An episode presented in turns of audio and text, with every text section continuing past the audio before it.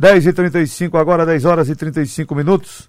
Estamos na linha agora com Leandro Trajano, que é economista e vai conversar conosco aqui sobre essa situação que nós estamos vivenciando. Eu estou vendo aqui, meu caro Leandro, é, no Jornal do Comércio de hoje, inflação com cara de Covid. Índice recuou em janeiro, chegou a 0,25. No entanto, hábitos relativos à pandemia têm sido os principais vilões da inflação no país. O que é que isso significa dizer, Leandro? Bom dia. Bom dia, Dilson. Bom dia a todos os ouvintes. É, realmente a gente está no momento em que a inflação tem, tem essa crescente, a gente tem uma expectativa para esse ano. Ainda está dentro dessa expectativa, está dentro da meta esperada, mas já começou com pequenos ajustes. E a gente viveu essa mesma realidade no ano de 2020, onde os alimentos, por exemplo, puxaram fortemente a inflação para cima. E quando a gente fala de inflação em alimentos, impacta direto no bolso do cidadão, independente de classe social, enfim, região em que mora, o impacto pode mudar um pouquinho mais, um pouco menos, mas ele vai direto. E, na verdade, muitos itens né, que compõem aí o IPCA, para o que se mede a inflação, ele termina de forma direta ou indireta impactando no nosso bolso. E nesse período que a gente tem uma taxa Selic mais baixa aí do, da série histórica, a gente tem essa dificuldade também de ver uma inflação que, por mais que seja controlada diante do histórico que a gente tem, ela impacta. É, e tudo agora parece que a culpa é da Covid, né, Leandro? É, a gente tem a expectativa em torno da vacina, porque tendo essa vacina realmente fluindo, uma crescente, a gente tende a ter também uma maior abertura, uma maior tranquilidade o que vai repercutir na economia, vai repercutir na saúde financeira das empresas, vai repercutir no giro do dinheiro, dinheiro circulando mais, o emprego voltando e, consequentemente, afinal, tendo mais tendo emprego de volta para quem perdeu, tendo mais essa condição, a gente vai ter muito mais tranquilidade. E aí termina que a Covid termina sendo argumento, termina sendo desculpa para quase tudo, né? Hum, é verdade.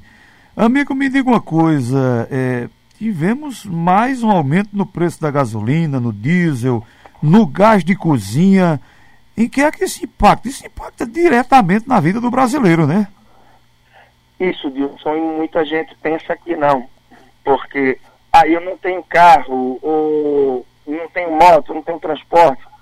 Mas isso vai pressionar o preço de uma passagem de ônibus, isso pressiona um frete que você fatalmente vai ter itens que você consome no seu dia a dia, seja de alimentos, seja o que for, que ele precisa do frete. E o Brasil é um país que funciona praticamente rodovia. A gente não tem ferrovia, a gente não tem esse transporte de outra forma. Então, isso impacta muito sim, por mais que a gente não tenha percepção.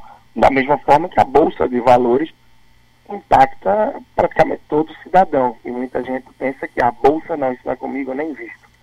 Então esse impacto vem sim, por isso é importante a gente escutar algo como o que a gente está conversando agora aqui na rádio, a pessoa procurar entender uma base ali do que é uma economia, o que é, que a inflação impacta aqui ou ali, para que você possa se proteger, possa ter aí sim uma vida financeira mais organizada. Se você tem essa vida financeira com as premissas básicas respeitadas, né? gastar menos do que ganha, fazer uma pequena reserva financeira, se organizar pensando no longo prazo, você começa a se proteger desses fatores externos que influenciam e impactam muito na nossa vida.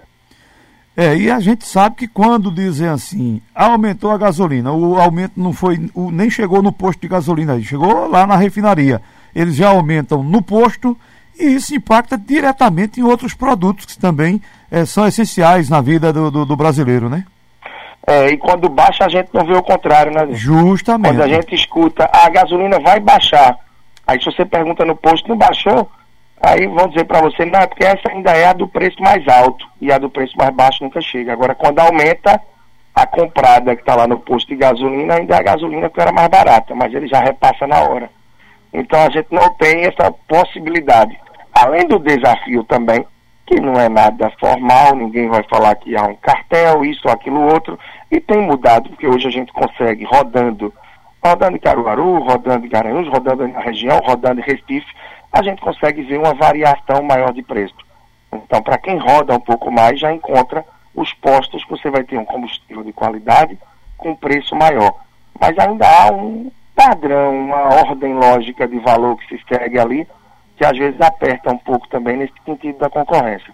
Mas tem boas opções sim, tanto na região do Caruaru, é, para o lado de Recife. O negócio é você ter paciência, pegar um pouco mais de fila às vezes, ou rodar um pouco mais, se for necessário, né, se for para a ponta do lápis, para pegar um preço melhor. Só para concluir, às vezes a gente faz umas economias também que não são muito inteligentes, né? Você vai para um lugar mais longe para comprar algo mais barato, perde mais tempo e roda mais. Então nem sempre é a melhor coisa. Mas é ficar atento às oportunidades, né? Hoje tem aplicativos aí do chamado cashback, que ele dá um retorno na compra e com isso você consegue poupar um pouco mais. Tem posto que você bota que ganha uma pontuação e tem um desconto adiante. Tem ocasiões que pagando em dinheiro você consegue um desconto bom. Então, se organizando, é possível de alguma forma ter também vantagens e benefícios que faz sentido. É, é por aí. Ô amigo, é, é, essa questão do auxílio emergencial, qual é o impacto do auxílio emergencial que estão tentando reinventar agora, de apenas 200 reais, é, na nossa economia? Olha, disso é para a economia do país, claro, há um impacto, é um impacto grande, afinal, vai estar se disponibilizando esse valor ainda para uma quantidade de pessoas que estima entre 20 milhões, pelo que eu vi até as últimas informações, acho que é 20 ou 30 milhões, claro, a diferença é grande, mas eu estava lá por 20 aí. Mas 200 reais é um terço. E para muito menos gente. Inicialmente estava aí 70 milhões de pessoas. Claro, tinha quem recebesse 1.200 ou 600 reais, que aí sim impacta e diminuiu, inclusive, a linha de pobreza, toda a diferença, o contraste social que a gente tem no Brasil. Mas no momento, período que a gente já passa, sem o auxílio emergencial, o desemprego em alta, a pandemia forte, muitas empresas, enfim, o empregador, seja empreendedores, todo mundo ainda num cenário de receio, de muita cautela diante da incerteza. A gente vive um cenário que sim termina sendo necessário a gente manter um auxílio emergencial, porque não, a pandemia não acabou como se esperava, a gente não tem ainda um emprego reacelerado, a gente não tem perspectiva a título de vacina que atinja grande parte da população para nos dar tranquilidade. Então, sim, termina que o Covid tem a sua parcela na situação, mas de fato a parcela, a responsabilidade vem muito mais dos nossos governantes. Tá?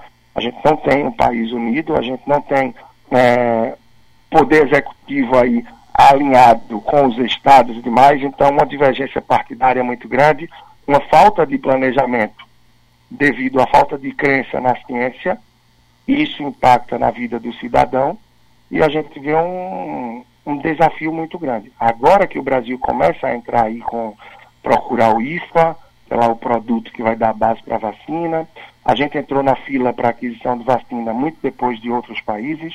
Então, se a gente tivesse organizado para fazer isso antes e tivesse uma cobrança maior, uma pressão popular e o mínimo de cabeça por parte das lideranças, né, como um todo, acho que a gente teria muito mais tranquilidade hoje. Afinal, o potencial de vacinação, de execução do Brasil, ele é, é ímpar, é único no mundo.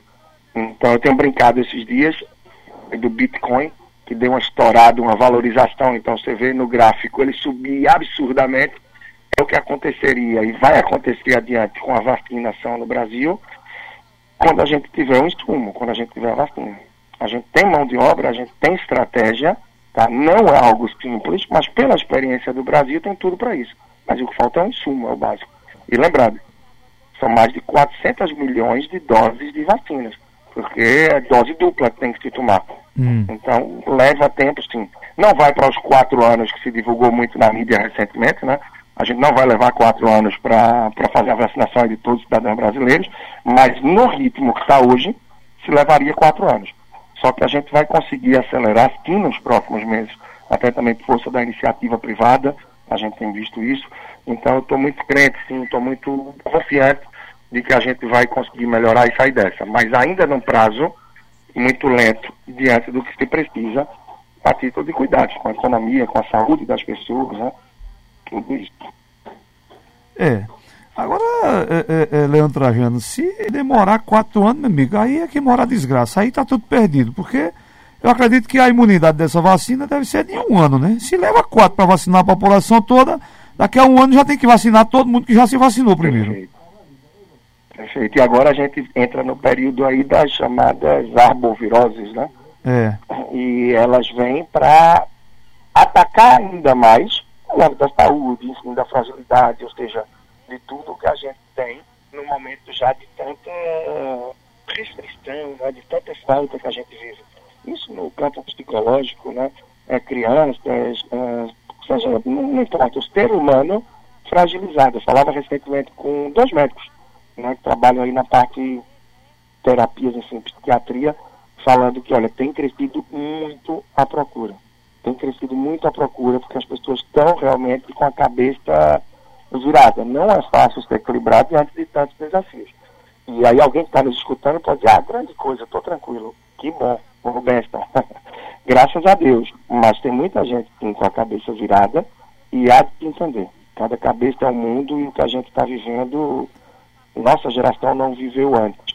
E pode voltar a viver logo adiante, com toda essa globalização que a gente vive, que inclusive leva e traz vírus e tudo com a facilidade muito grande. A gente está vivendo isso. Né? Um ano atrás, Deus, só para lembrar, a gente estava aí se preparando para o carnaval, se preparando para tudo, e o vírus já estava pegando pesado. Já tinha saído da China, tinha tomado conta da Ásia, estava na Europa, mas nós brasileiros confiantes não nos organizamos. E o mundo está um pouco, né? Então, certamente, quando tiver outro surto em qualquer lugar do mundo, todo mundo já vai estar com os olhos abertos, tentando se organizar, porque um surto pode virar uma epidemia, e de uma epidemia, uma nova pandemia. Então, acho que vai haver mais é, ação conjunta para que se tente evitar todo esse caos, esse catástrofe que a gente vive. É, é por aí. E você falou aí sobre uma coisa, carnaval. A gente já não teve, é, por exemplo, ano passado, São João de Caruaru, não teve Semana Santa, só de eventos importantes aqui da nossa região, é, é, Leandro. Não teve a Semana Santa lá em Fazenda Nova, não teve o, Carna... o São João de Caruaru, é, festas de fim de ano foram diretamente afetadas também. Aí agora o carnaval, meu amigo, essa, essa cadeia produtiva de eventos gera muito dinheiro também, que infelizmente com a não realização deixa um grande, uma grande parte da população a ver navios e com as mãos na cabeça, né? É muito grande, porque gera empregos, sobretudo de forma indireta, ah. uma quantidade. E quando vai para essas festas populares e de massa, é o São João, é o Carnaval, é uma Paixão de Cristo, que provavelmente, eu não vi, não sei se você já tem informação, mas acredito que não deve ter de novo, né? Não vai ter, não vai ter de não novo. Ter. Até o São João então, já ameaçado também desse ano. Acredito, acredito totalmente. A gente não vai ter condição, não vai ter tranquilidade ainda. Eu, particularmente, acho difícil que se efetive novamente. É inacreditável, cara, o Brasil, dois anos seguidos São João, Carnaval, mas é em prol de algo maior Porém, em prol desse algo maior, se sacrificam uma série de pessoas que vivem, conseguem agregar boa parte para sua renda, para dar um suporte humano, ou tem que ter pós-carnaval, durante pós-São João. E a gente vê Garanhuns tão forte também no Festival de Inverno, hum. é, todas as festividades que tem o Natal de lá, que está muito forte também. Isso é Brasil. Né? O que está acontecendo não é Brasil, na verdade é mundo. Só que os países que se organizaram previamente se planejaram vão retomar essa rotina de uma forma mais rápida. Retomando a rotina, retoma a economia, retoma o fluxo financeiro das empresas e das famílias e a crise impacta menos. Aqui a gente teve uma reação, uma aceitação muito lenta de tudo isso. E ainda hoje, várias esferas aí do nosso poder e da sociedade, do cidadão comum como eu e você, ainda não realizaram em relação à importância da vacina. A gente ainda tem aí um percentual alto de brasileiros que diz que não vai tomar a vacina, né? É. Então tudo isso é muito crítico, porque a gente tem que pensar não só na gente, mas no outro. E finalizando, como você disse, é, o impacto é enorme. É enorme. O setor de eventos é um dos que mais sofre. A gente teve a classe dos dentistas, por exemplo, que passaram uma boa parte ali sem poder exercer o serviço. A gente teve escolas paradas, a gente teve várias categorias, mas a de evento até hoje não voltou. E alguns retornos que tiveram pontuais a gente viu a repercussão em toda a mídia de como foi algo falho, de como foi algo irresponsável por parte do público que frequentava esses eventos. Pouco compromisso, pouco cuidado, o vírus cresceu ainda mais e se vê que parece que não tem condição de levar a sério e voltar com os eventos, infelizmente. É, infelizmente. É uma situação bem delicada mesmo, essa que a gente está atravessando ainda. Ô, ô, meu caro Leandro, só para finalizar, deixa eu lhe fazer uma pergunta. A gente viu aí, aí a, a novidade que é, o Banco Central apresentou para a população, o PIX. E o PIX, eu recebi a informação de que os bancos deixariam de arrecadar com aquelas taxinhas que eles cobram de transferência de dinheiro de um banco para o outro, cerca de 19 milhões de reais por mês. Eu fiquei me perguntando como é que os bancos aceitaram tudo isso numa boa. Aí temos também aí agora uma proliferação de bancos virtuais. Você recomendaria, você recomenda, é seguro esse tipo de transação financeira? Os bancos virtuais estão preparados realmente para atender com segurança a população e você recomenda em detrimento de, dos bancos tradicionais que a gente já tem e que cobram até os olhos da cara para você fazer qualquer tipo de manutenção, de, de, de movimentação? Olha, os bancos digitais, eles já estão ativos aí há alguns anos, inclusive todos esses bancos grandes que a gente tem, que dominam 80% do dinheiro que circula no país, tá? a gente está falando dos cinco maiores do país, cada cinco reais que circula, quatro passam por eles. E eles já tiveram seus bancos digitais. Então, todos eles já tiveram, só que o conta lá, ok, tem até hoje. Quem não abriu, né, não teve mais a oportunidade de abrir, porque eles descontinuaram. Perceberam quanto poderiam perder de receita com, por exemplo, a tarifa de manutenção de conta que muitos brasileiros pagam e sequer sabem que pagam. Por quê? Porque não tem o hábito de olhar um extrato bancário.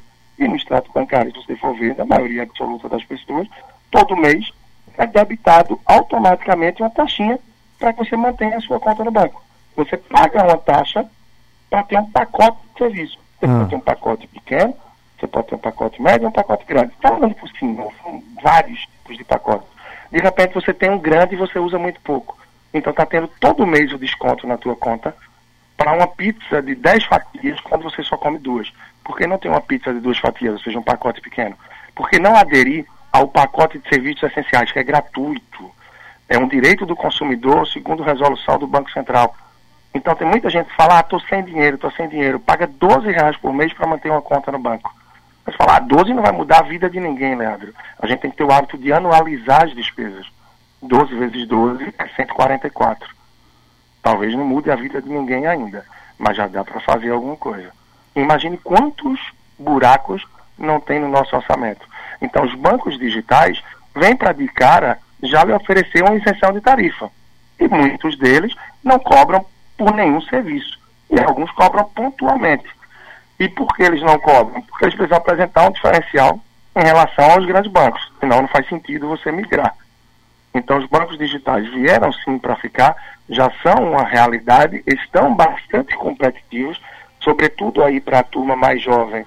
Ninguém está abrindo conta, ou um ou outro abre conta nos grandes bancos, eles estão se mexendo nos grandes bancos para tentar se manter firme. Ou no futuro vão ter que se reposicionar de outra forma. Mas aí são gigantes, né? Então tem estratégia, tem marketing, tem força e já estão se mexendo muito bem, sim, para continuar com espaço no mercado porém certamente um espaço reduzido, uma vez que hoje tem muito mais concorrência com os bancos digitais. E quanto ao Pix, é uma ótima alternativa. Para a gente é algo inovador. Imagina que você queria fazer um. Você precisa fazer um TED agora, na sexta-feira, às 17h15. Ou receber um pagamento de alguém. Aí a pessoa diz, poxa, Dilson, 17h15, eita, vou fazer o TED agora, mas vai entrar no feriado aí carnaval, bancário e tal, ele só vai compensar no dia 17. Com o Pix não tem isso. É 7 dias por semana, 24 horas por dia, 365 dias por ano. Então você faz o Pix agora, você faz de meia-noite, de uma da manhã, domingo, feriado, e ele compensa de 2 a 10 segundos. E sem custo. O custo de um TED hoje, se você não tiver ali no seu pacote de serviço, ele é R$10,50 na média. Imagina, você vai transferir 50 reais vai pagar 10,50 para transferir. O custo da transferência é 20%, né? Imagina, faz sentido. Então o Pix vem para agilizar, para facilitar pagamentos em comércio também, as transações, um custo menor, por mais que os bancos tenham perdido, mas é o que o Banco Central trouxe, não tem muita, muito o que fazer. Então, o que é que os bancos entraram? Numa guerra para tentar fazer com que você cadastre sua chave Pix ou suas chaves Pix neles. Por quê? Porque se você tem a sua chave Pix no banco, ele vai deter maior movimentação nas suas transações. Naturalmente, tem mais transações por ele, ele ganha mais. Afinal, você paga uma conta da Telco ou da Compesa, de água, de luz, de internet, de telefone, através do seu banco, ele não repassa esse pagamento gratuitamente para a companhia, para a empresa. Ele ganha uma taxinha. Então, quanto mais movimentar, melhor. Tem todo um sistema por trás. Quem está nos ouvindo talvez esteja pensando, poxa, eu nunca parei para pensar nisso, nunca parei para pensar naquilo. Por isso é tão importante conhecimento, educação financeira, planejamento, para que a gente possa se organizar, tapar no orçamento esses pequenos buracos que existem, esses são os pequenos buracos que vão afundando os navios. E o nosso orçamento também afunda quando a gente ignora esses pequenos buracos. E acha que 12 reais é pouco, que 20 não vai mudar a minha vida. Quando você vê no ano, está pagando aí um absurdo, deixando de fazer muita coisa. É verdade, é verdade. E até agora o Pix tem se mostrado seguro, né, Leandro? Sim, sim. Ele é bastante seguro. O problema é o ser humano. Aí vem o ser humano começar a aplicar golpe. Hum. E aí isso é irremediável. Tem um golpe que eu não sei se você já ouviu falar, mas tem gente que está mandando WhatsApp dizendo, oi, sou do Ministério Público da Saúde, que nem existe. Eu vi. Né? E estou aqui, por exemplo, para falar da vacina. Você é ok? A pessoa responde ok. E aí depois pede para você mandar o código que recebeu por mensagem. Aí vai mandar teu WhatsApp e tal. Então com o Pix tem coisa similar que já tem gente fazendo, se aproveitando. Então por isso é importante você saber que chave usar se você está no. Você tem quatro chaves, né? Aleatória, a chave celular e e-mail. Se você está fazendo uma transação com uma pessoa física ou jurídica que você conhece, você pode usar a chave CPF, e-mail ou telefone. Não tem problema. Agora, se você está fazendo a transação com alguém que não é do teu convívio, usa a chave aleatória. Então, é uma combinação gigante de números, caracteres, que você não vai expor dados pessoais seus. Um telefone, um CPF, um e-mail.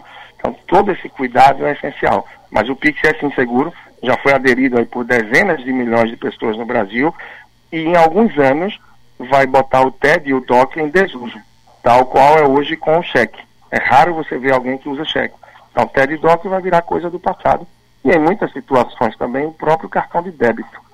E isso parece inovador aqui, Wilson, já é antigo. Na Índia, por exemplo, já existe há quatro anos.